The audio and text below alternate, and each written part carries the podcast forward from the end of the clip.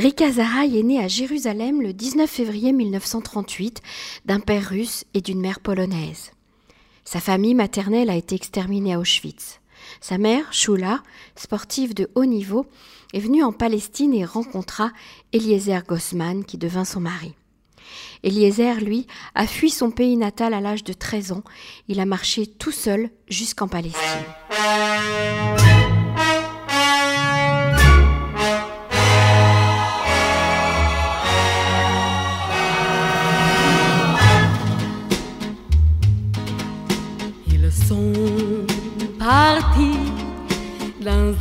Soleil d'hiver.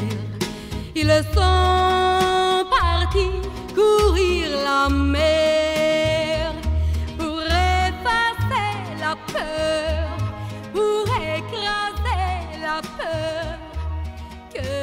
Rika commence sa carrière musicale dans le cadre de l'armée à Tsahal. Elle dirige la chorale et l'armée va produire une comédie musicale dont le parolier sera Yohanan Zakai, qui deviendra son premier mari avec qui elle aura une fille.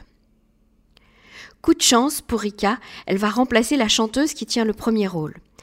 Cette pièce a un succès fou, autant au sein de l'armée que dans le civil, où elle sera jouée au théâtre de Jérusalem. Ce succès enthousiasme Rika qui décide alors de devenir chanteuse. Et c'est la chanson française qui lui plaît. Elle commence à interpréter en hébreu des chansons de Charles Trenet, d'Aznavour, de Brassens dans des cafés-théâtres du pays. Son talent est alors repéré par un impresario qui l'envoie à Paris rencontrer Bruno Cocatrix à l'Olympia. Mais celui-ci est réticent. Rika, selon lui, doit absolument apprendre le français pour se produire en France. C'est alors Eddie Barclay qui lui signera son premier contrat. Et grâce à lui, elle enregistrera son titre Havana Villa qui sera diffusé sur toutes les radios françaises.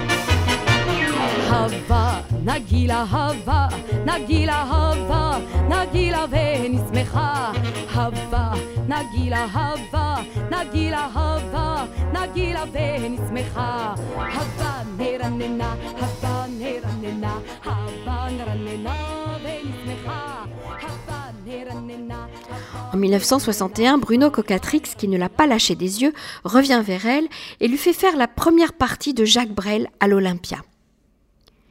Elle rencontre alors le musicien Jean-Pierre Magnier, avec qui elle va se marier et vivra toute sa vie jusqu'à son dernier jour. En 1969, ses chansons Kazachok et Alors je chante deviennent des succès.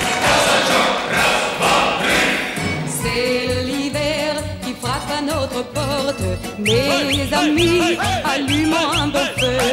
C'est l'hiver que le diable emporte. Mes amis, ce soir oublions-le. C'est l'hiver que le diable emporte. Mes amis, ce soir oublions-le. La même année, Rika et son mari sont victimes d'un accident de la route. Rika perd l'usage de ses jambes. Les médecins sont alors pessimistes. Mais trois ans plus tard, elle est sur pied. Et par miracle, elle a complètement récupéré. Elle poursuit alors sa carrière sur les planches de l'Olympia dès 1970. Une carrière qui va durer et se renforcer. Sa version orientale de Havana Gila sera jouée dans toutes les discothèques. Parallèlement à sa carrière de chanteuse, elle devient militante pour la reconnaissance des bienfaits de la médecine naturelle, avec plusieurs livres qu'elle publiera sur ce thème. On ricane un peu dans son dos, le Conseil de l'ordre des médecins l'attaque en justice. Mais ses recettes de grand-mère marchent. Erika affirme que la médecine douce, la médecine naturelle, lui a redonné une pleine santé. Mérika est appréciée du public et son livre La médecine naturelle est, vendu à plus de 2 millions d'exemplaires malgré les attaques du Conseil de l'ordre des médecins. Et puis en 2008, Rika est hospitalisée d'urgence à la suite d'un AVC. S'en suivra une longue rééducation et elle retrouvera la parole et la mémoire. En 2008, elle fête ses 50 ans de carrière avec un nouvel album qui contient des reprises de Brassens et d'Yves Duteil. En février 1920, elle remonte sur scène pour interpréter le titre Prague de 1966. Je dois dire que c'est d'abord bonsoir à vous toutes et à vous tous.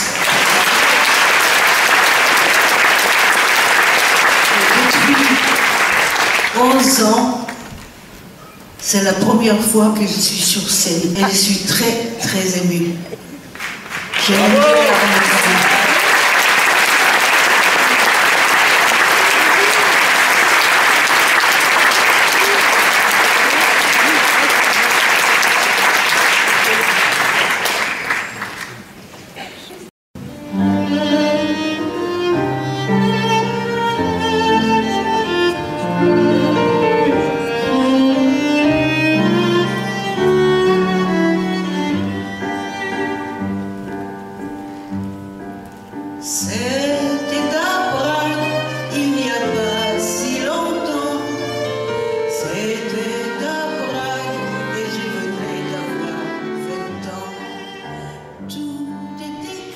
Rika meurt à l'âge de 82 ans le 23 décembre 2020. Elle laisse derrière elle Jean-Pierre, son mari, son mari avec qui elle a vécu pendant près de 50 ans entre Paris et la Bourgogne, sa fille à elle et ses deux petits-fils et ses arrière-petits-enfants. Rika Zaraï a été une chanteuse populaire en France pendant près de 50 ans. Elle a à son actif 30 millions de disques vendus, dont 20 compilations et près de 10 livres publiés, dont ses mémoires. Elle a chanté en français et en hébreu sur les scènes françaises en défendant ardemment le drapeau d'Israël de toutes ses forces et de toute son âme.